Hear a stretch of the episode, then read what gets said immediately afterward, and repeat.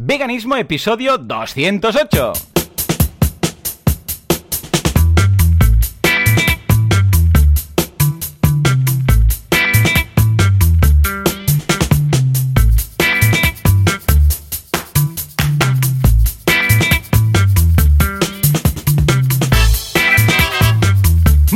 a todo el mundo y bienvenidos un día más, una jornada más, un uh, domingo más a Veganismo, el uh, programa, el podcast en el que hablamos de todo lo que necesitamos hacer para ser veganos sin morir en el intento, sin hacer daño a nadie y sin acabar con la salud hecha, unos zorros porque madre mía lo que tenemos que aguantar. ¿Quién hace esto? Bueno, habitualmente tenemos con nosotros a Joseph de la Paz y a, a Joan Boluda, servidor de ustedes de boluda.com. Joseph es de vitaminavegana.com, pero hoy tenemos tenemos a una invitada casi que cohost especial o cohosta, no sé, porque con esto del lenguaje inclusivo, pues ya no sé cómo llamarla, pero en todo caso tenemos a la gran Lucía Arana. Fuerte aplauso. Hola Joan, ¿qué tal? Lucía, ¿qué tal? Hey, ¿has visto que has hecho como este episodio en dos tandas? Una con Joseph y ahora una conmigo, ¿no? Qué bien, cómo mola. Oye, cerrando el círculo.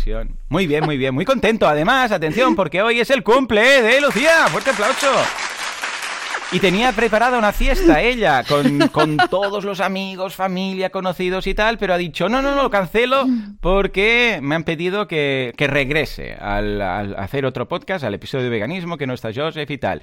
Y los ha mandado todos a, tomar viento, o sea, les ha cerrado a todos, algunos están fuera ahí en el pasillo llamando, ¡eh, la fiesta con los globos en las manos! Pero ha dicho, lo primero es lo primero, claro que sí. Muchas gracias, de verdad, por pasarte por aquí un día tan especial, ¿eh? No, no, gracias a ti. A ver, las prioridades están clarísimas y claro que sí. Y claro que sí. Había el otro día además con Joseph se nos hizo un poco cortito, que al final no se hizo tan corto, nos quedó un episodio de casi 30 minutos, sí, Correcto. Y, pero como yo tenía un poco de prisa, que me tenía que ir porque tenía una paloma ingresada. con la paloma? Sí, pues mira, fue una historia muy bonita porque yo he rescatado muchas palomas y la verdad es que todas o se me han muerto o tengo sí, una aquí, en casa ha sido siempre lo mismo. Y mi hijo, Jan, que es súper así, llorando como una magdalena, ¿eh? Cada vez. es duro. no sé qué. O sea, es que mi, mi, hijo ve una paloma medio moribunda por la calle y o la recuperamos, o sea, o hacemos algo, o ese día se pasa el día llorando, ¿eh? Es así. Claro, pobre. Es que el tema palomas, además, ya si las puedes recoger es porque ya están muy malitas, porque si no, no se dejan. Sí, no se dejan. Claro, entonces una vez que las recoges. Como agazapadas en un rinconcito, como que nadie me claro. toque. O mm. están desnutridas o son muy pequeñas y están desnutridas y puede ser que las saques adelante o ya es un tema de enfermedad muy avanzada. Eh, a mí me ha pasado alguna vez que tenían el ala rota y tengo una que es irrecuperable que vive aquí en un pequeño voladero y bueno, eh, bien. Pero esta que, que rescaté resulta que me la encontré que se estaba ahogando en la fuente, abajo de casa, en un Anda. ¿Cómo habrá pasado esto? ¿Cómo ha llegado eso? Alucinante. Entonces la cogí, la, hmm. la llevé a la veterinaria rápidamente y bueno, mm, parecía que tenía como un poco la clavícula rota, pero era un, pollo de estos de ya unas semanas, pero no era una paloma hmm. adulta. Entonces estuvo en una semana ingresada en, el, en, la clínica y cuando fui a recogerla era el día que estábamos grabando con Joseph, que justo era la veterinaria me dijo ya me la, ya puedes traer llevarte a la casa y la tuve en casa una semana dándole la medicación eh, acabando ya de la medicación y la veterinaria me dijo mira la paloma está está muy bien vuela estupendamente y es liberable qué bien qué eh, mucha. Entonces hice un par de días bajando al parque con el transportín blandito para que ella fuese viendo dónde la recogí, ¿eh? O sea, en el mismo punto donde la encontré, en ese mismo punto la, la, bajé. Y al tercer día ya le abrí el transportín. Oye, mira, Joan, no sabes lo que está haciendo porque bajo todas las mañanas y todos los días la veo. ¿Ah, sí? Claro, bueno, claro, pero la reconoces incluso. Claro, totalmente, sí, porque además tiene un poco, tiene una, una, manchita blanca como característica, es una paloma joven, entonces es de las más jóvenes del grupo, las otras son todas como más gordas. Vamos, en cuanto la veo, la reconozco al momento. Y hoy mismo la he visto, he bajado a poner grano y le pongo, y vienen a comer, come mucho, yo creo que es un palomo, porque tiene un punto así como de chulito. Y, estoy muy contenta y me gusta compartir esta experiencia con, con, la gente, porque realmente eh, se consigue, se puede. es, es, verdad que, bueno, requiere cierto tiempo, cierta dedicación, una semana ingresada en la clínica veterinaria, que no es barato, pero mm, ayudad a las palomas, pobrecitas, lo pasan mal y me gustaría hacer un, un, Y tan mal consideradas que están, ¿eh? Sí, Sí. sí, sí, porque es que cuando vas al veterinario, depende de qué veterinario vas, con una paloma ya te mira como este, este tío raro, ¿no? Sí, sí, hay que ir a los exóticos. Porque en algunos casos se, vamos, se consideran incluso como, como, una, como una peste o una, una plaga, ¿no? Y dices, jo, macho, que también es plan, ¿no? Y mira, qué guay, ¿eh? Pero fíjate que todos tenemos este punto de ayudar. Es lo que decimos. ¿Ves un, un pajarito? En el, caso que siempre comentamos de Patrick Babunian, ¿no? Que una de las cosas que le hizo el clic en la mente es cuando encontró un pajarito por la calle y, vio que había caído del nido y lo primero que pensó es eh, fue en ayudarle. ¿eh? Patrick Babunian, para los que no están ubicados, es el hombre más fuerte. Bueno, era durante unos años fue el hombre más fuerte del mundo y es inmenso. Seguramente lo podéis ver por internet, pues moviendo cientos de kilos para arriba y para abajo. Y decía que, claro, le, surgió de ayudarle al pollito, ¿eh? decir, ay, a ver, lo, cojo, lo llevo, lo, cuido, a ver el, nido, ¿dónde está? A ver si lo puedo subir, ¿no? Y después cuando llegó a casa ese día tenía pollo para comer. Y fue cuando algo le hizo clic, ¿no? Hizo, ¿por qué este lo veo, lo quiero ayudar, mm, pobrecito, no sé qué? Y luego voy a casa y como uno porque no lo conozco y no me, no me da ningún tipo de pena, ¿no? y esto es lo mismo escucha, una vida es una vida, sea, pues en este caso una paloma o sea nuestro perro, o sea, sufren igual, o sea que muy bien, muy bien. Pues ya se lo contaré a mi hijo que estará contento.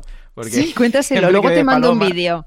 Te mando un vídeo. Le hemos puesto el nombre de la plaza, se llama, la plaza es la Plaza ah, Adriano. perfecto. Entonces le hemos puesto el nombre de Adri, Adriano, y sí, sí, o sea, ahora vive en la plaza que lleva su nombre, o sea. Qué chulo. en casa tenemos también una tórtora que, que viene al patio y ya, ya la tenemos clichada y cada día viene un ratito. Entonces incluso Laura le pone ahí unas semillitas en, la, en el patio, en, una, en la parte superior, porque claro, no, no deja que nos acerquemos, evidentemente. Entonces, para que lo vea bien, en una parte donde Goku no llega, arriba de toda la pared, y nada, le deja ahí pues una tacita y tal, y de vez en cuando pues viene, mira, ¿eh? dice el buffet Viene a por el buffet.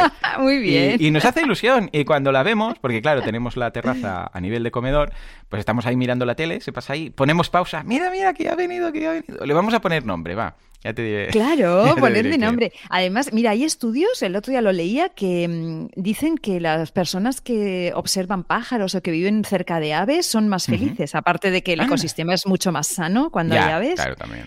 Eso los de SEO Life siempre lo dicen, que donde hay aves hay, hay salud humana también.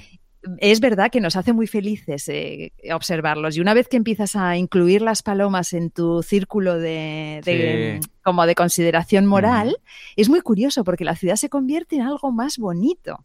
Ah, es que es curiosísimo. Yo voy por la calle y las me dan pena, porque las miras y te dan pena, pero se convierte en algo como, como más, no sé, como más es, es, una cosa especial lo que, lo que te ocurre cuando empiezas a ver a las palomas como alguien y no como, como algo. Sí, sí, es curioso, como ¿eh? decorado, un decorado. Sí, sí, sí, totalmente. Sí, yo lo eh? recomiendo. Sí, yo lo recomiendo. bueno, es todo un mundo. El tema de los avistadores de pájaros es, es toda una... Vamos, es que es todo un sector económico incluso. Hay gente que es que aparte de pasarse horas, que se pegan unos viajes para ir, mirar, no sé qué, y, páginas web de esto, y bueno, es todo un mundo interesantísimo, por cierto. Sí, y, sí. claro, al que, el, eh, de todas formas te digo algo, al que más le interesa en casa es a Goku, ¿eh? Porque Goku a la que una paloma, un pájaro, una torta, lo que sea, se acerca, él se pone ahí, se, se pone a mirar como, a ver qué, claro, no lo dejamos salir por si acaso, pero y se la mira con, pero vamos, con una de esto de, como pensando, ¿esto qué es exactamente? Y tal, ¿no? Y, muy bien. Ah, con Goku precisamente ahora comentábamos, antes de, empezar el podcast, que uno de los problemas que tiene Goku es que, claro, como lo encontramos ya con dos meses y medio, tres, ah, pues abandonado, pues claro, tiene miedos, ¿no? Tiene muchos miedos. Y, mm, y ahora precisamente te comentaba que eh, por la verbena de San Juan nos iremos a una casa rural para evitar temas de verbenas y todo esto. Y me comentabas que conoces a gente que está mm, interesada y que conoce mucho el, tema de, los miedos, ¿no? De perros con miedo y este tipo de cosas. Sí, bueno, yo estoy haciendo el, curso de tartaruga, educación canina, que son muy, ¿cómo decir? Son muy vanguardistas en este tema de la educación canina. Ellos hacen educación canina amable. Entonces es un tipo de mm. educación canina un poco especial, un poco nueva, en el sentido de dejar al animal mm, bueno, pues Mm, más bien dejarle que sea él, ¿no? es una cosa, es mucho respeto, mucho respeto a las fases de crecimiento del animal, o sea, en qué fase de momento vital está, entender esa fase y de alguna manera pues ayudar a que esa fase se desarrolle de forma sana. Qué guay, Entonces, un perro de un año y medio como es Goku y habiendo sido seguramente destetado demasiado pronto, claro, tiene muchos miedos y habrá que hacer un trabajo pues de seguramente pues de eh, reducción igual un poco de estrés, asegurar el entorno, asegurar los entornos, los más cercanos en casa. Bueno, hay todo un trabajito. A ver si podemos hacer un capítulo de esto. Ah, sí, sí, sí. Me, iría genial. A ver, lo vamos tratando y hay una educadora canina que viene cada semana y nos ayuda y tal, ¿no? Pero si él es súper majo, ¿eh? Porque lo aprende todo. Ahora te decía todos los trucos de quieto, busca, gira, salta, hace el pino puente, cocina, limpia los platos, todo esto, o sea, lo controla súper bien, ¿vale? Como el del poncho, el perro ese de la, de la tele de la primitiva. Pero, pero cuando salimos fuera, claro, si no hay nadie, cuando yo lo saco a las 5 de la mañana, pues el tío es el más feliz del mundo en Mataró. Pero cuando, cuando lo saca, por ejemplo, la Laura al mediodía, que es la hora salida de coles, la gente sale, claro, o sea, cuando no flipa con una persiana que baja, o sea, la que un patinete eléctrico que se acerca rápido, un ciclista que no sé qué, o no sé, se, se, se acojona. Entonces, claro, ¿qué hace? Mm, mm, ladra, ladra o se va corriendo, ¿vale? Pero claro, el problema de que ladra, y luego me he fijado, ¿eh? Que claro, el problema es que Goku pesa 30 kilos. Y, o sea, a mí no me puede, pero casi, ¿vale? O sea, entonces, ¿qué ocurre? Que después me he fijado que con los perros, si, el, si fuera un perro pequeño, si fuera un caniche de estos que ves que ladra mucho, pero que una abuelita pues tira así para atrás la mano y, y le puede, ¿vale? Pues no hay problema. Pero siendo un perro de 30 kilos, claro, te puede pegar un susto. Incluso, aunque no vaya a morder, solo con que te ladre, que resuena por toda la calle, ¿vale? Ah, claro, puede acojonar a otra persona. Igual pues, si alguien va en patinete y el otro se le acerca y le ladra, pues igual el otro solo del susto se puede caer, vete a saber, ¿no? Y ese es el problema. Pero me he fijado, fíjate, que, que claro, con los perros pequeños todos te viene un caniche ladrándote como un loco y, ay, mira qué mono, jeje, y no te da miedo. O sea, ¿sabes? Pero te viene Goku ladrando y te acojonas, ¿vale? Es decir, que esto me ha dado a pensar que en realidad hay muy poca educación, sobre todo los perros más pequeños. Porque como son pequeños y sabes que no te puede hacer nada, es, bueno, pues da igual, ladra todo el mundo. Eh, típico, en la calle hay dos perritos de estos, dos abuelitas que salen. yo las confundo, porque son dos abuelitas con dos perritos muy iguales, ¿vale? No sé cuál es cuál. Pero, y eh, que cada vez que, que ven a alguien, vamos, ahí saltando y tal. Pero imagínate, la abuelita con el perro en una, ¿verdad? Me he entrenado. Con la correa en una mano y el, y el bastón en la otra eh, mano y, pueden con el perro, porque es un perro que, vamos, no tiene ni, adherencia al suelo, ¿vale? De esos que cuando ladran tan fuerte, saltan, ¿sabes?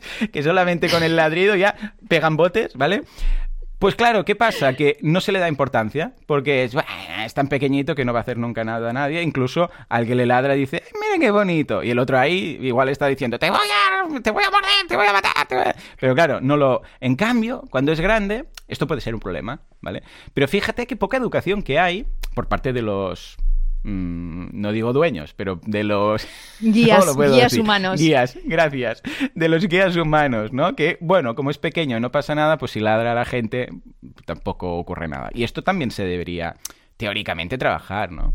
Mm, sí, mira, es un temazo. Yo, si queréis que la, que la gente nos diga si le apetece eh, que hablemos de esto, quizá no conmigo, pero con alguien que sepa más aún, porque yo estoy en formación y todavía no me atrevo a decir según qué cosas, pero creo que a la gente le puede interesar y si que nos dejen comentarios en las notas del programa y que nos dejen cosas y nos digan si les interesa, porque es un temazo. O sea, podría, yo podría estar aquí hablando seis horas de esto. Es mi tema favorito ahora mismo o sea que oh, ya ves, normal. El, segundo tema favorito con menos favorito es, el de Vivotecnia. Eh, efectivamente, y fue la semana pasada, no, la otra, porque llevamos unas semanas que no veas. La semana, ah, hace dos semanas yo no pude, porque tuve que llevar a mis padres, ah, precisamente, a lo que comentábamos, lo de la vacunación, ¿no? Que ya tiene la primera toma. La otra semana, ya, ¿qué pasó? tú no estabas. La, y hoy Joseph se ha quedado sin voz. No, voz no, tos, ¿no? Nos decía que tos. Dice que tiene tos. Sí, sí, bueno, pues nada, eh, lo hemos conseguido, ¿no? Pero eh, con Joseph eh, comentasteis todo lo de Vivotecnia y claro, nos quedamos un poco de bajona. Ya hemos arreglado la primera parte, que es la paloma, que ya sabemos que final feliz. Pero cuando leemos todo esto y vemos en las noticias todas estas experimentaciones y todo, claro, pensamos, primero que nos quedamos muy de bajona, pero luego pensamos, podemos, podemos hacer algo. O sea, hay algo que podemos hacer, aparte de simplemente pues quejarnos, salir a la calle, que está muy bien, no digo que no, pero aparte de todo esto y de hacer este activismo de escribir un artículo, en tu caso, o salir a la calle como muchos otros, o aquí en el podcast hablarlo, ¿hay algo que podamos hacer cuando pase este, este boom, porque esto pasa siempre, ¿eh? ya lo sabemos, ahí se descubre algo, todo el mundo, Dios mío, las manos a la cabeza, no sé cuántos bisontes que, lo han que bisones que los han tenido que matar, no sé cuántos animales sacrificados porque había un fuego, no sé dónde han tenido que matar a los animales que estaban en unas jaulas, unos tigres de no sé qué. Todos hemos escuchado noticias de estas, ¿vale? Hay un boom, desde Taik, lo del elefante también, pero luego parece que ya, bueno, corramos un túpido velo, ¿no? Eh, ¿Cómo lo ves? ¿Crees que se puede realmente hacer algo? Pues mira, es un tema que ahora vamos a hacer un poco juntos un brainstorming porque realmente no, eh, como te he dicho, no he preparado absolutamente nada y vengo simplemente a charlar, sí, sí, simplemente a charlar y te lo decía antes de empezar que me parece que mm, eh, es un poco lo que tendríamos que enfocar en este episodio, ¿no? O sea, nos encontramos ante una industria tan poderosa. Ya, esto, esto es lo chungo. Tan poderosa que curiosamente, en lugar de estar reduciendo su cantidad de, mm, o sea, su actividad, ¿no? Porque pensaríamos, nosotros pensaríamos en nuestra burbujita vegana. Esto ya, ¿no? Cosa del pasado, va menos, esto es muy casposo, esto es como peinarse con colonia, esto va a desaparecer. Y resulta que no. Y resulta que no. Y esa es una cosa muy llamativa, porque claro, mm. nosotros hace unos años con el tema de la cosmética, que, se prohibió la experimentación animal para productos de cosmética en Europa y demás, fue como de verdad un gran logro y de alguna manera el movimiento se quedó como tranquilizado, ¿no? En plan, mira, hay un paso muy grande, mm. ahí es donde, o sea, esto es el principio del fin. ¿Sabes? Como esto llegará un momento que, uy, que vamos a, vamos a terminar con esta práctica, ¿no? Claro, ¿cuál no sería nuestra sorpresa cuando de repente ves las estadísticas y cada año se experimenta más con animales en Europa. No cada año se experimenta menos. O sea, la experimentación con animales es un, es un negocio en auge. Entonces, mm, claro, esto es una cosa que da ¿eh? mucho dolor, claro, da mucha rabia, porque además pensarías que bueno, ellos están haciendo muy bien su trabajo porque no nos estamos enterando. Es decir, o sea, la sociedad. Es que es lo mejor para ellos. Claro, es eh, ir ahí un monstruo silencioso, ¿no?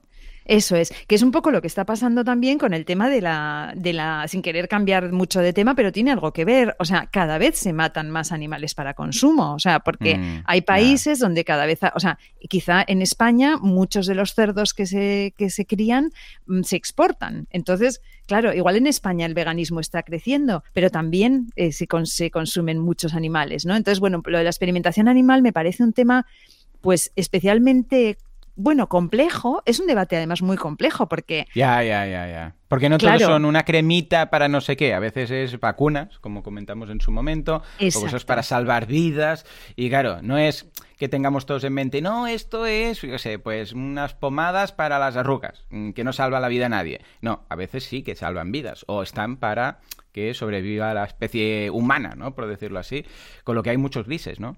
Eso es, para que sobreviva la especie humana, eso es, a, costa, es que es muy, este el tema, de la vacuna, eso es, es que es, el tema de la vacuna es un muy buen ejemplo, Joan, porque mm. precisamente es el que nos van a sacar ahora cuando discutamos sobre este tema en cualquier, eh, en cualquier foro. Sí, sí, es de lo primero que te dicen. Ah, pero claro, si tu hijo no sé qué se tiene que morir y tal, y le das una vacuna que tiene, yo qué sé, pues huevo o cualquier cosa, ¿no? Entonces sí, no, claro.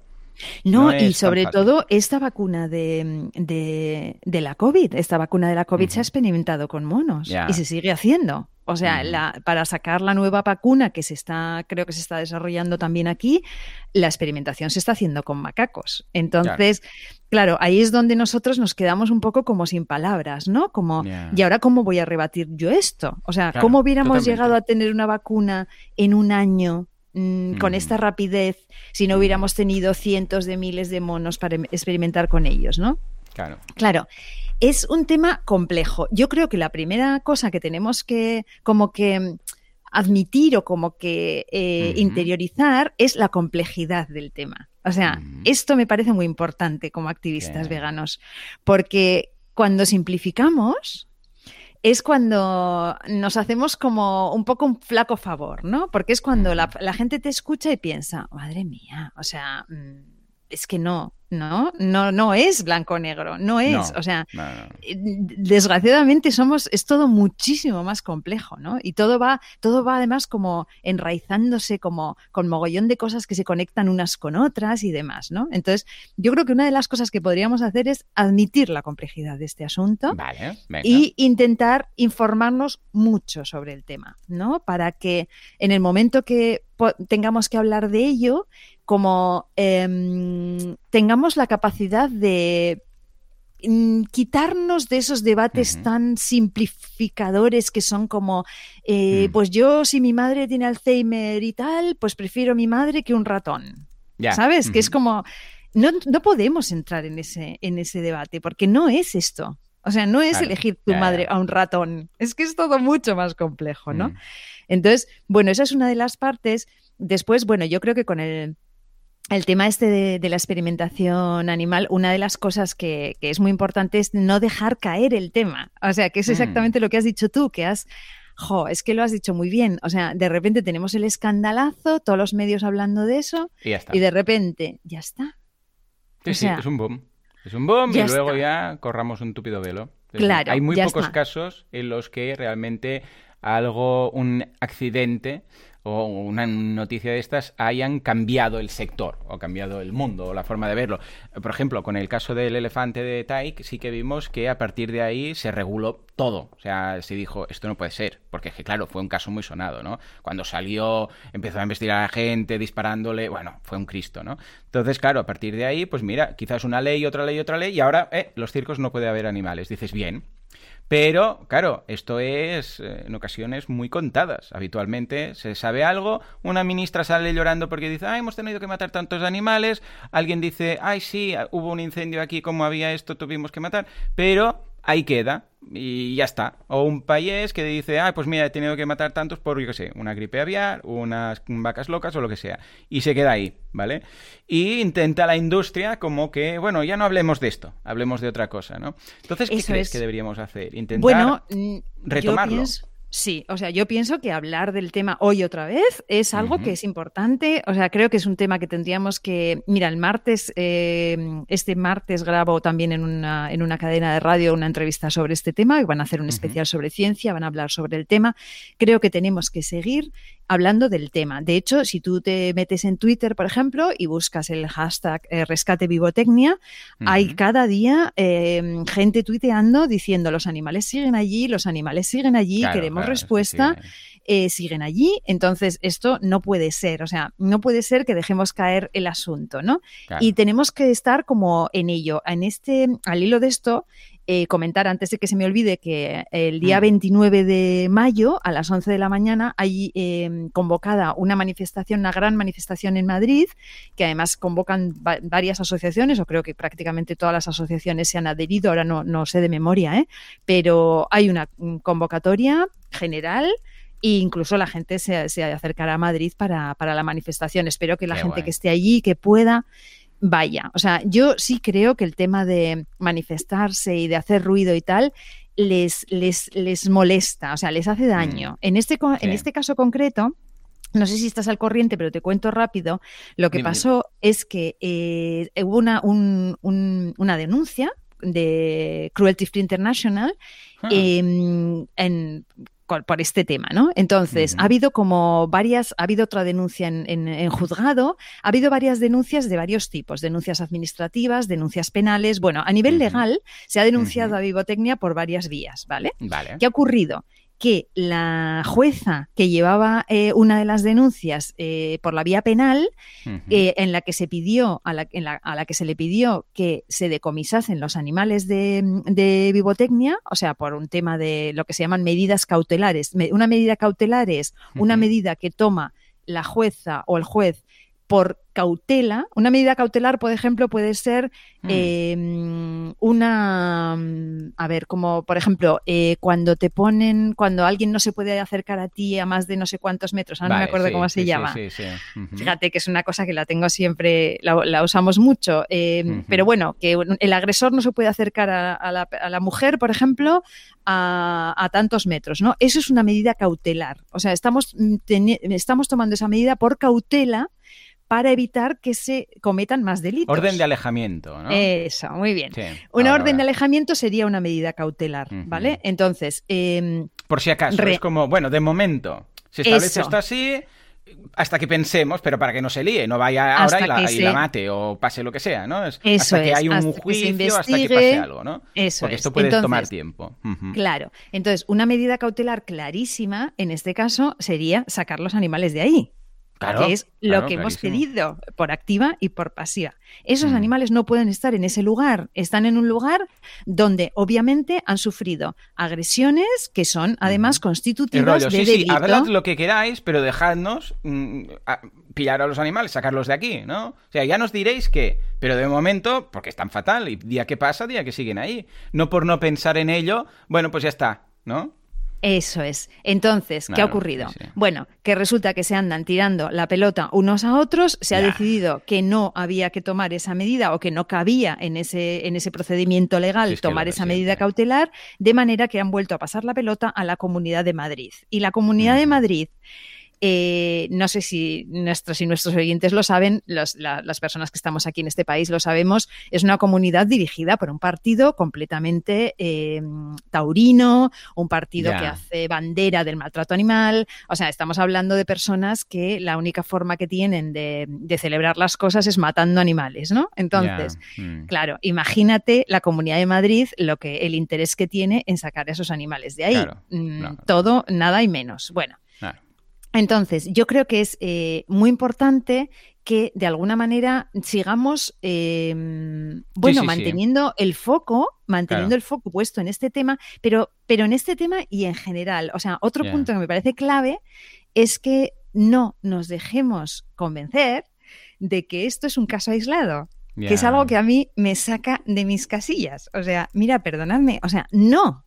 O sea, la experimentación animal es esto. Y va a sonar muy exagerado lo que estoy diciendo, ¿no? Y muy radical. Pero la experimentación animal, y lo decía el otro día con Joseph, consiste en coger un animal, criarlo en una situación absolutamente antinatural para él, o sea, desde el momento que está en el vientre de su madre hasta que nace, crece, tal, toda su vida es un, mm, no sé cómo decir, un calvario. Una tragedia griega, o sea, un calvario. O sea, de verdad, porque mira, mira, Joan, los, los, em, los patos del foie, mm. eh, creo que al menos tienen...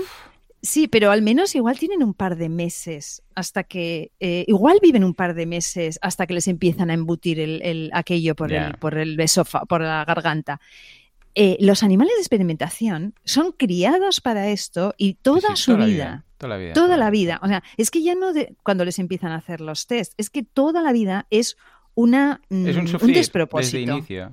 Exacto. Entonces, desde ahí, luego ya, ¿cuál es tu trabajo como animal de experimentación? Tu trabajo como animal de experimentación es que te... Básicamente sufrir toda la vida hasta que te mueres. Ya está. Es que te hagan las mil y una barbaridades. O sea, mm. es que te metan lejía en los ojos, es que te inyecten un lo que sea, es que te metan por la garganta un producto, es que te abran, eh, es que te. Bueno, un horror. Entonces, claro, que te creen enfermedades, que te pongan un, yo qué sé, que te creen un tumor de alguna manera, te lo produzcan. Eh, mira, una cosa de, hmm. que hablábamos el otro día también con Joseph es que Vivotecnia hace eh, experimentación con eh, la industria del tabaco. O hmm. sea, imagínate, ¿no? Ah, o sea, ¿qué, hacen exactamente? O sea, ven los, pues mira, eh, efectos del tabaco en animales para luego poder saber cómo, cómo afecta a las personas. Como si no supiéramos, ¿no? Mm. En el 2021, cómo afecta a las personas. Por ejemplo, hay, un estudio que he visto Pero yo. ¿Aún hoy en día? Aún hoy en día. Pero para sacar qué conclusión. El tabaco mata, punto. Si es que tampoco hace falta hacer mucha experimentación. Madre mía. Claro, ese es el tema de la experimentación. O sea, tenemos que entender, mira, en este caso, por ejemplo, del tabaco, era, em, se crea a los ratones eh, cáncer de pulmón. Eh, a través del tabaco, es decir, se les produce un cáncer a través del tabaco para luego ver cómo tratar ese cáncer que viene del tabaco. es que es muy perverso, ¿eh? Es muy perverso. O sea, nosotros nos... primero, primero de entrada ya inventamos el tabaco. Nos lo fumamos. Nos ponemos enfermos. Y en lugar de decir, bueno, dejemos de fumar es no, vamos a pelear a los animales que no fuman, les vamos a mm, meter tabaco, les vamos a pues hacer todas las perrerías para que estén tan enfermos como nosotros y ahora vamos a experimentar a ver cómo los podemos curar. ¿Y si dejamos de fumar? Digo yo, ¿eh? No sé, atajo. Ahí veo un atajo, ¿sabes? O sea, es que nosotros nos creamos el problema y les creamos el problema a continuación. ¿Vale? Porque no, precisamente yo no he visto muchos ratones, eh, yo qué sé, pues liándose un porro, ¿vale? Entonces, ¿qué pasa aquí? Eh, pues que somos lo peor.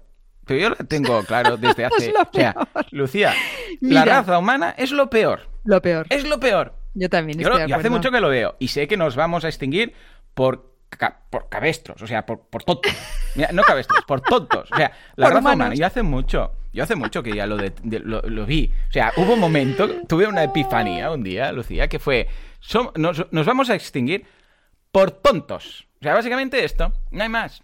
Cuando dentro de, yo sé, un millón de años dos millones de años alguien diga, ve, aquí había, parecía que había como una civilización, había algo llamado humanos, y mira, encontramos unos fósiles, y no sé qué. ¿Cómo se extinguieron, no? Aquí como ahora miramos los, los, dinosaurios y pensamos, ¿qué pasó con los dinosaurios? ¿Y qué pasó con los incas? ¿Y qué pasó con no sé qué? Bueno, pues los humanos era, se extinguieron por tontos. O sea, ni una, ni un meteorito, ni un volcán, una erupción que cubrió de ceniza todo. No, no, no, por tontos. Nosotros nos lo vamos a petar. Y, ojo, el COVID es una señal una alerta roja, una alarma, ¿eh? una red flag de estas que dicen los americanos, de lo tontos que podemos llegar a ser, ¿vale? Pero es que o nos vamos a cargar el ozono, o nos vamos a cargar los polos, o nos vamos a cargar las abejas, o nos vamos a cargar cualquier cosa necesaria para nuestra supervivencia. Con lo que, lo bueno, ¿sabes qué es? Que cuando ya no estemos aquí, pues los animales seguirán. Mira, los que, los que hayamos dejado vivos seguirán. Y escucha, sí, pues yo creo que... Mejor.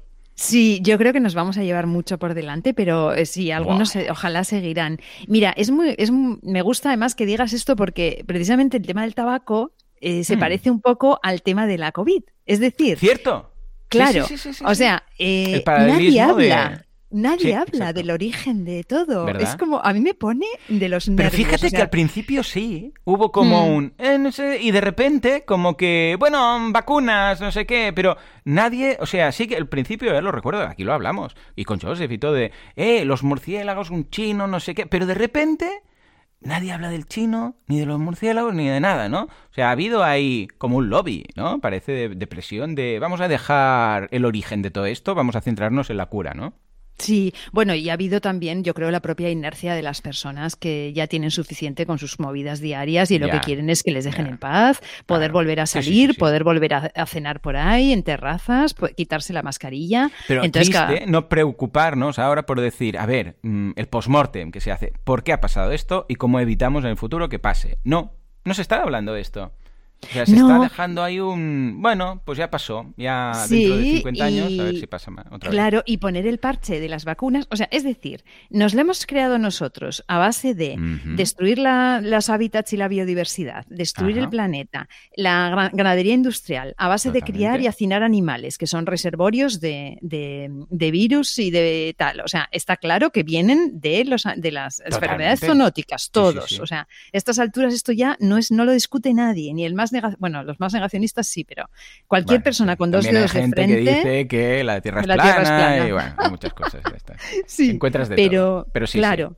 Pero en este punto, o sea, entonces, en lugar de coger y decir, venga, vamos a ir al origen y vamos a hacer realmente un cambio, no, no, vamos a crear vacunas experimentando en macacos. Sí, señor. Y la liamos. Sí, sí, sí. Es que es así. O sea, estos pobres que ya les hemos jodido el hábitat, porque vienen de Isla Mauricio y de todos esos lugares que ya, no sé, que queda por allí. Mm. Esos pobres, que los, traemos aquí, los criamos aquí, aquí en Tarragona hay una granja de, cría de, monos para la experimentación. O sea, al final siempre pagan los otros. O sea, somos como... No, somos lo em, peor. Es que somos lo peor. Sí, como esta Nos creamos el problema. Sí, sí. Sí, que nunca se responsabiliza de nada. ¿Qué va? ¿Qué va? Y que luego... nosotros? ¿Qué va?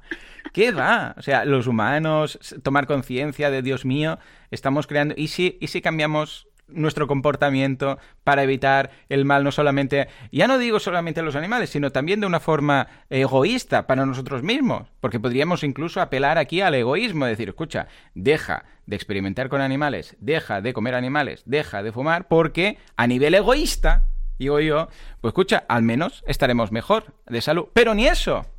Es que ni eso. Ni a nivel egoísta, ni a nivel em, altruista. Es que no, es que no. Somos tontos. Lucía, es lo que te digo. Los humanos somos tontos. somos humanos. Somos humanos. Sí, somos. en lugar de decir no seas animal, yo creo que cada vez es más habitual decir no seas humano. Los animales hay una cosa que, no seas humano. Desde luego, hay una cosa que siempre me, habréis oído seguramente quizá decir en alguna ocasión, porque me gusta mucho, que es lo que dice la, filósofa Marta Tafalla, que ella dice que el ser humano es como, o sea, claro, no sé cuántas, hay como 8.000 mm, especies o millones de... Ahora mismo no sé qué, voy a decir una cifra y va a ser una barbaridad, pero hay muchos millones de especies en el mundo, ¿no? Entonces, el ser humano es una, una. Claro, eh, es como en esa, claro, es como en esa, en una casa de estas de propietarios. Pero la liamos mucho. Mira, 8,7 millones de especies. Eso, ¿ves? Ya lo iba diciendo bien. 8,7 millones. Gracias, Joan. Me encanta porque siempre estás ahí. Eh, me encanta, me encanta. Lo que aprendo contigo también y lo que no sabemos, mira, lo aprendemos durante el podcast. Lo aprendemos rápido. Pues ella dice que el, ser humano es como uno de los, de los vecinos de la comunidad de propietarios y es ese vecino de la comunidad de propietarios que está todo el día echando mierda en la escalera, incendiando la, casa. O sea, incendiando oh, la escalera. Claro, o sea, eh, está mm, matando a los vecinos de todas las, de todas las puertas de alrededor. Eh, es, un, es, un, es un hooligan, o sea, es un, vecino insoportable, de estos vecinos que, bueno, mm, habría que echar de la comunidad. Y pretendemos, ella dice, ¿no? Pretendemos ponerle a esta nueva era el nombre de ese vecino, le llamamos antropoceno, porque es la era en la que el, hombre está cambiando eh, el mundo, ¿no? De una manera para mal. Y ella dice que no deberíamos ponerle el nombre de ese vecino, que no hay derecho. O sea, encima, es que encima, llamarle con el nombre del vecino troll, ¿no?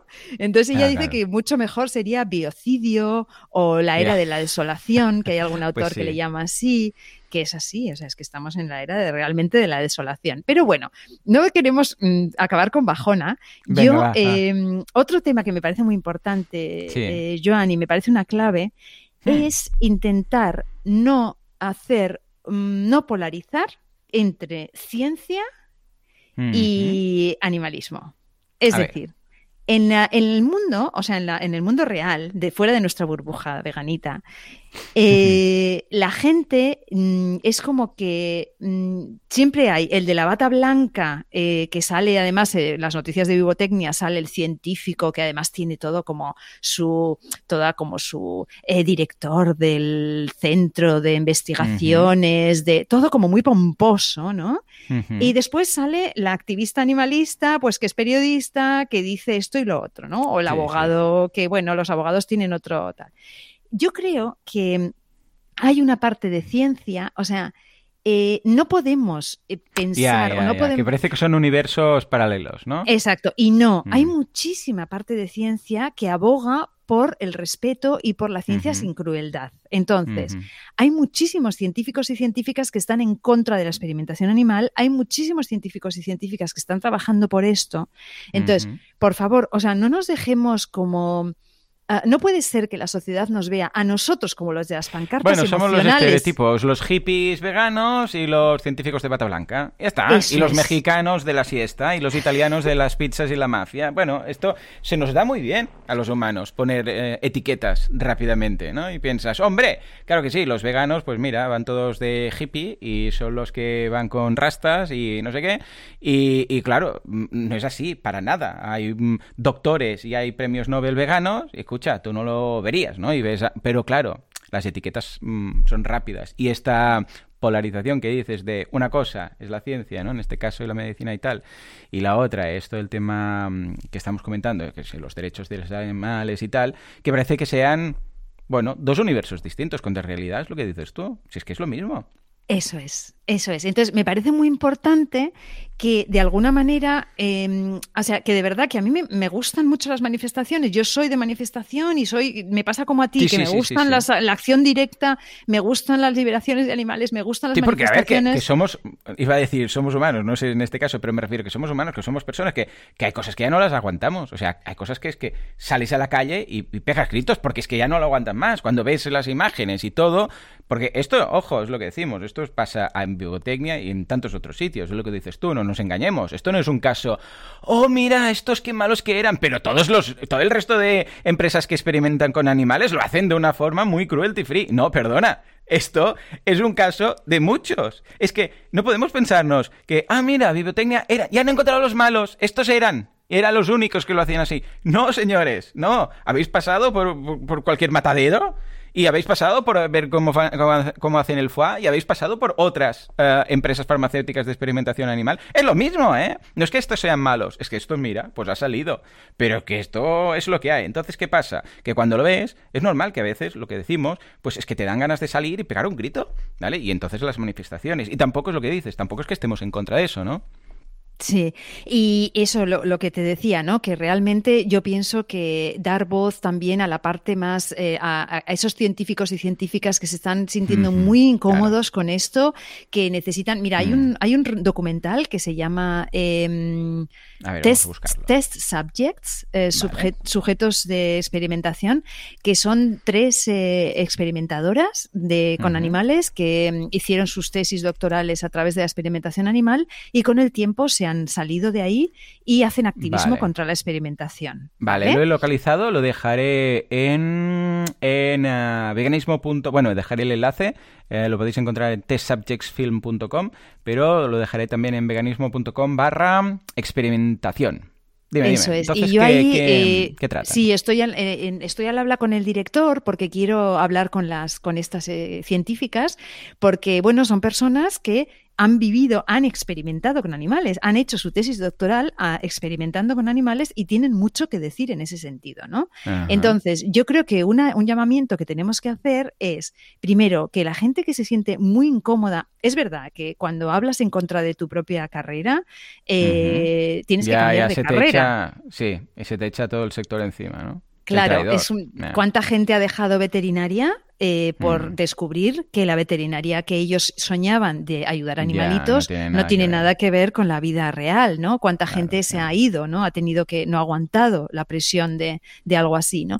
Pero bueno, creo que em, tenemos que también abogar un poco por defender la ciencia sin crueldad y entender que todo lo que sabemos hoy en día, también sobre los animales, hmm. eh, lo han descubierto científicos. Es decir, que, sepamos que los animales, o sea, todo lo que podemos de alguna manera demostrar sobre la, capacidad cognitiva de los animales, tal, también lo han descubierto científicos, a veces haciendo barbaridades. ¿eh? Ya, ya, ya pero que la ciencia por ahora es la única manera que tenemos también de, eh, de aprender o, de, o, de, o de, descubrir según qué cosas, ¿no? Es todo un mundo. Mm. Eh, yo lo que quiero dejar aquí es un poco como, vamos a dejar de ser, eh, porque para la sociedad en general ¿Tú con quién te quedas? ¿Con el de la bata blanca impecable, con una cara de tal? ¿O con la del o el del megáfono que está gritando eh, que parece que no se entera de nada? Porque claro, mm. a veces parece que no nos enteramos de nada. O sea, mm.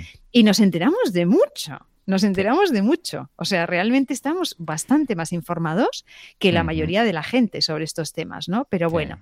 Y esto muy importante y luego, pues eso, ¿no? Me parece muy importante también poner el foco en la valentía de esa chica que estuvo dos años eh, ah, trabajando. ¿Qué, tripa debería tener? es que no podría.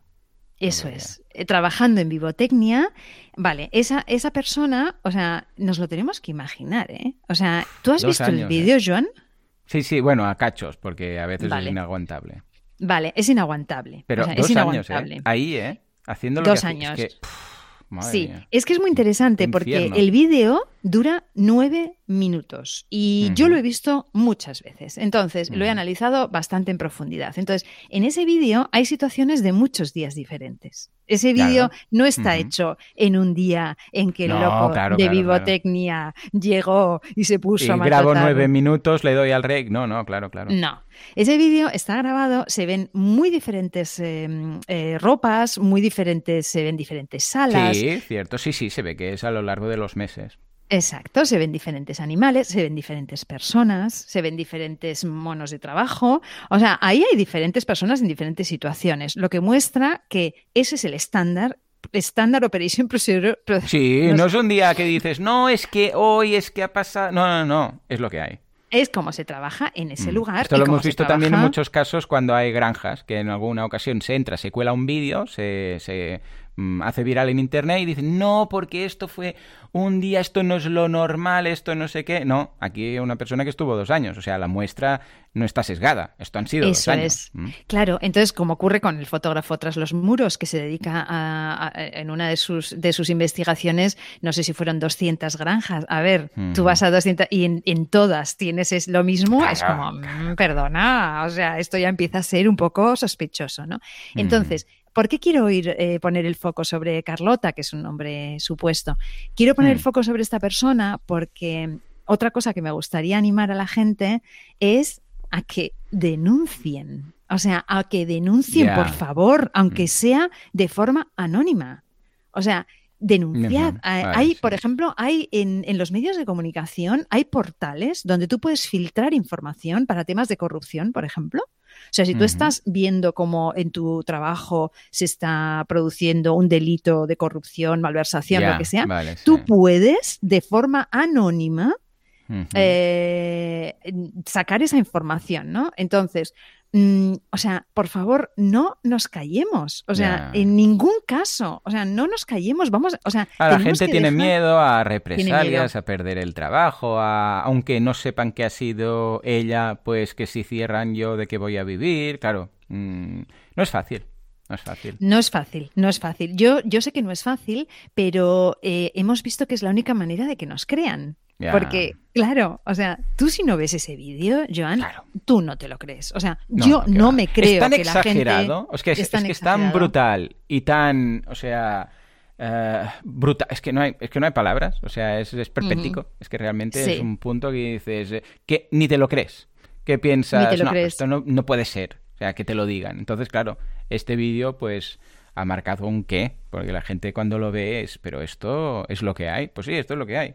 Pero que no nos quedemos lo que dices tú, con que estos son los malos. Esto es la experimentación animal, punto. No son distintos. y en ese sentido es un poco, mm, ¿cómo decir? Es un poco, es que no sé qué palabra decir, como irritante no, es más que eso, ¿no? Es como vergonzoso que la gente de, la ciencia, de esa ciencia cruel, digamos, ¿no? Esa ciencia que se basa en la experimentación animal, salga en los medios de comunicación diciendo que la experimentación animal se hace, el otro día leí, pues más o menos como mimando a los ratones, ¿no? O sea, esos animales están como en un spa. ¿No? Entonces, por favor, o sea, tengamos un poco de criterio, mm, de criterio crítico, o sea, es que, pero es que es sentido común, es que yo no os pido que, solo os pido que penséis un momento con sentido común, o sea, no, no, eso no es verdad, es mentira, directamente. Pero claro, viene el señor de bata blanca hablando muy bien y usando palabras esdrújulas con muchas sílabas y dice, ostras, este hombre sí dice aquí con esta voz que tiene y tal, que, mm, esto se hace de forma muy humana, que esto de un, bueno, discutible esta, este adjetivo, pues, pues claro, te lo crees. Dices, si hombre es un señor, es un científico, mira, tiene un, es un doctor, ha hecho sus estudios y viene aquí y nos dice que esto es tal, ¿no? Y claro, la gente se lo cree, pero es que es tan mentira, tan exagerada, que es que, o sea, no, no te crees que esté mintiendo, porque lo hace tan bien, que no te lo crees. En cambio, el que está gritando con el megáfono es lo que decimos. Dices, este, este está exagerando. Es una persona emocional, una persona histérica, el otro es una persona... Un buen marketing.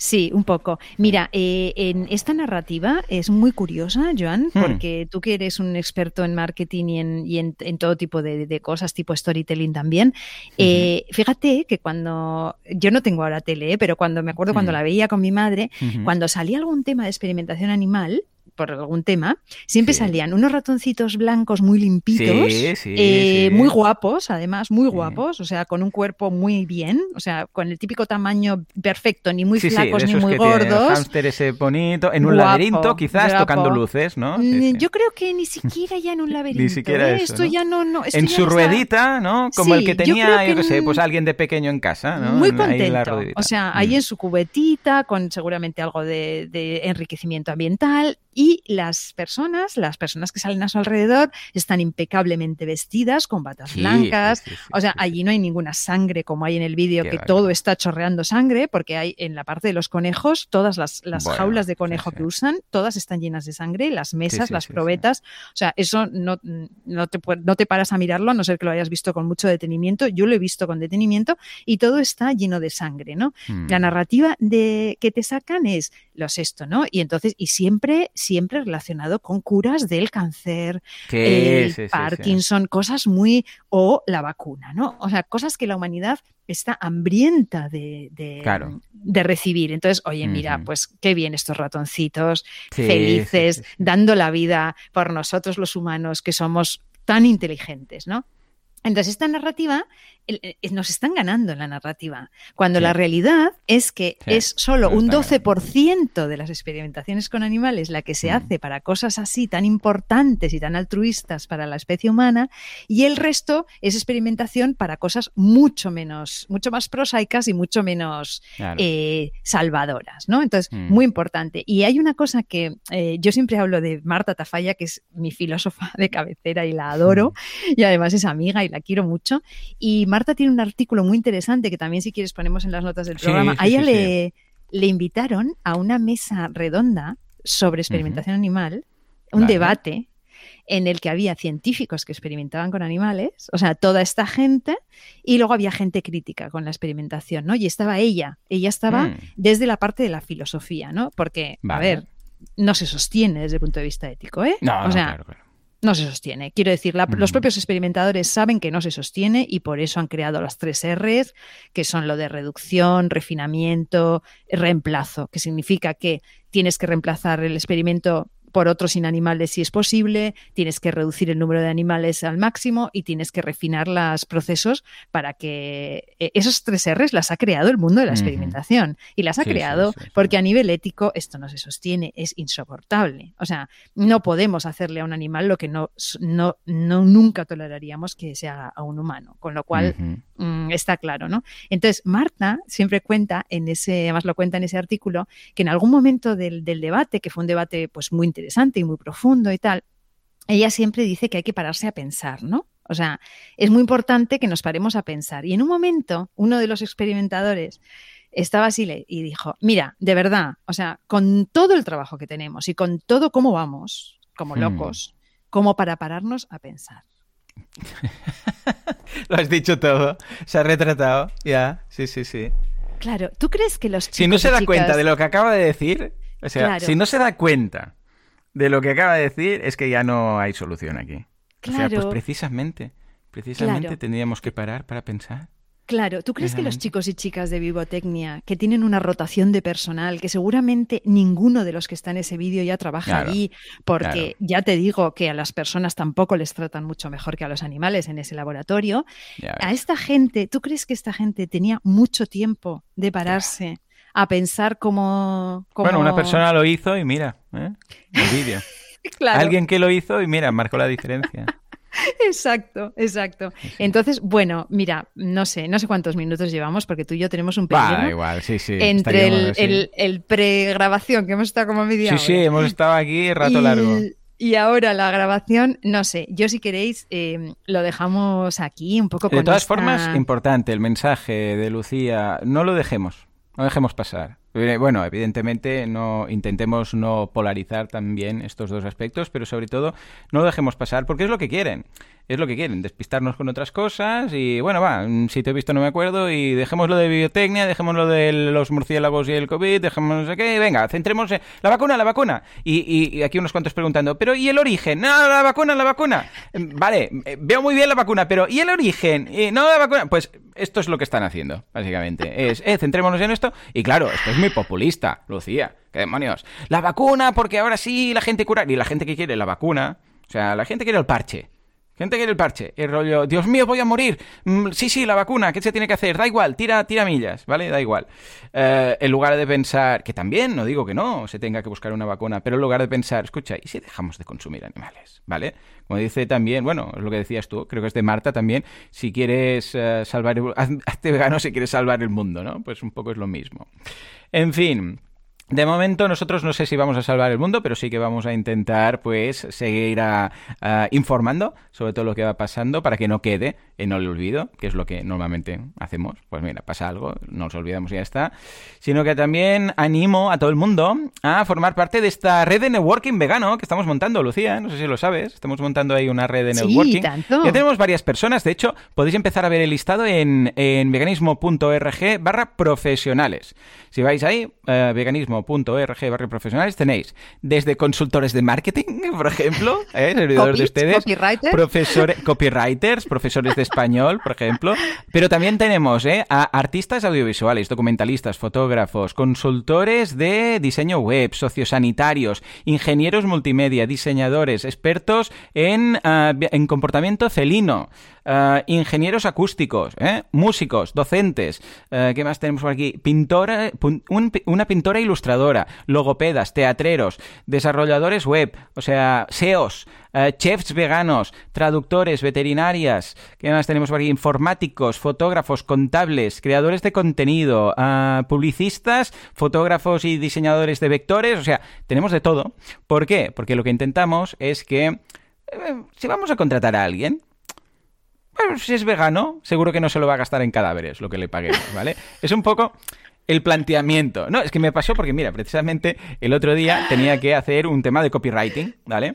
Y te, te, claro, pensé, a ver, ¿a quién contrato, no? Pienso, a ver, alguien que me caiga bien de entrada, ¿no?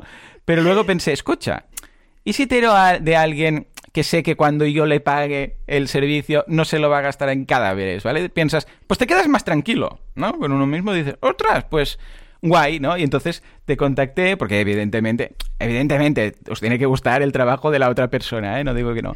Pero, eh, puestos a contratar a alguien porque no es alguien mm, que sabemos que luego ese dinero pues no va a estar en malas manos y no va a, alimentar a la industria cárnica. Pues ah, ya sabéis, es un proyecto gratuito. Si queréis daros de alta, veganismo.org barra registro, ¿vale? Y ahí, pues nada, os registráis y después podéis modificar los datos. Y si queréis ver el listado para curiosear a ver quién podéis contratar, pues barra profesionales. Os dejaremos el enlace de todo esto, ¿vale? Yo creo que está bien, ¿no? Porque puestos, Lucía, encontrar un profesional, si es vegano, suma puntos, ¿no? A mí me encanta, me parece la semilla del nuevo mundo que estamos creando con tantos profesionales de todo, de todo tipo. Me encanta, me encanta. ¿Faltan científicos ahí en ese...? Venga, va, va, va. A ver si hay algún científico. Seguro que sí, ¿eh? Hombre, hay un montón. Y claro que sí, me encanta. Y no solo que no se gasten el dinero, sino que cuando hables con ellos haya como esa especie de mm, entendimiento tácito que ya no hace falta ni explicar. O sea, hay cosas que ya no hace falta ni que, ni que, ni que te cuente, ¿no? O sea, ya, ya sabes. O sea, hay como un feeling, ¿eh? Y el otro día me pasó con uh, una profesora de inglés que estaba en Italki, ¿sabes? Esto de hablar inglés y buscas gente y dices, hay un profe que habla inglés para hacerte clases online. Y había como un rollo muy guay, ¿no? Y digo, oh, qué bien me cae esta persona. Y después, al cabo de media hora, descubrí que éramos ambos, bueno, yo ya sabía que yo era vegano, pero descubrí que ella también era vegana. Porque hablamos una cosa a la otra, porque está viviendo en China y no sé qué. Y me dice, sí, es que mi universidad es una universidad libre de carne, no sé qué. Y digo, ¿cómo? ¿Qué? Hay una universidad en China que se ve que es, que no puedes entrar carne, ¿vale? Y además em, hay el tema vegano. Y dije, ah, pues que yo soy vegano. Y dijo, ¿qué dices? Yo también. Ya ves tú. Qué ¿Ya ves bueno. Qué ilusión. Ya te pasé el enlace de la, de la universidad esta. Es muy curioso, ¿no? Cada vez ocurre mm, más, ¿eh? Hay algo, ¿eh? Hay algo. Mm. Hay como un feeling ahí, ¿eh? Mm, Alguna cosilla. Y cada vez ocurre más. O sea, realmente ahora ya, antes era rarísimo y ahora ya es como cada vez más normal. O sea que sí. Es como seguimos, seguimos. Es como cuando vas a una boda y descubres que el que está al lado mira la misma serie que tú y los dos sois súper fans y, oh, has visto el capítulo no sé qué, oh, el cliffhanger no sé cuánto. Pues lo mismo cuando descubre que el otro es vegano, ¿sabes? ¿Sí o no? Es como, oh, tú también, oh, ya te morreas ya con la persona y dices, qué bien, qué bien, nosotros juntos, nosotros juntos, yo voy con este, ¿sabes? En la boda, ya estás como salvado, ya dices, qué guay. Pues un poco este, este feeling. En fin, pues vamos a, a conseguir este feeling. De verdad, Lucía, muchas gracias por pasarte el día de tu cumple, un día tan especial, para hablar de esto, este final feliz con la paloma La Plaza. Ah, también os dejamos el enlace de los artículos y de los documentales que ha comentado Lucía. Y ya sabéis, cualquier cosa la dejáis en los comentarios, estaremos encantados de la vida de leerlo la semana que viene. Muchas gracias, John. Gracias a ti y nos estamos viendo y nos estamos hablando. Estupendo, venga, chao. Gracias también a todos por lo de siempre, vuestras valoraciones de 5 estrellas en iTunes, vuestros me gusta y comentarios en iBox, por estar al otro lado de Spotify y hacer todo esto factible. Porque sin vosotros esto no sería lo que es, esto simplemente no sería. Señores, nos escuchamos dentro de una semana, dentro de 7 días. Hasta entonces. Adiós. Estupendo. Uy, mira, una hora. Hemos clavado una hora. ¿Una hora? Madre mía, qué rollo tenemos, Joan, por favor. Ya, bueno. No nos podemos juntar.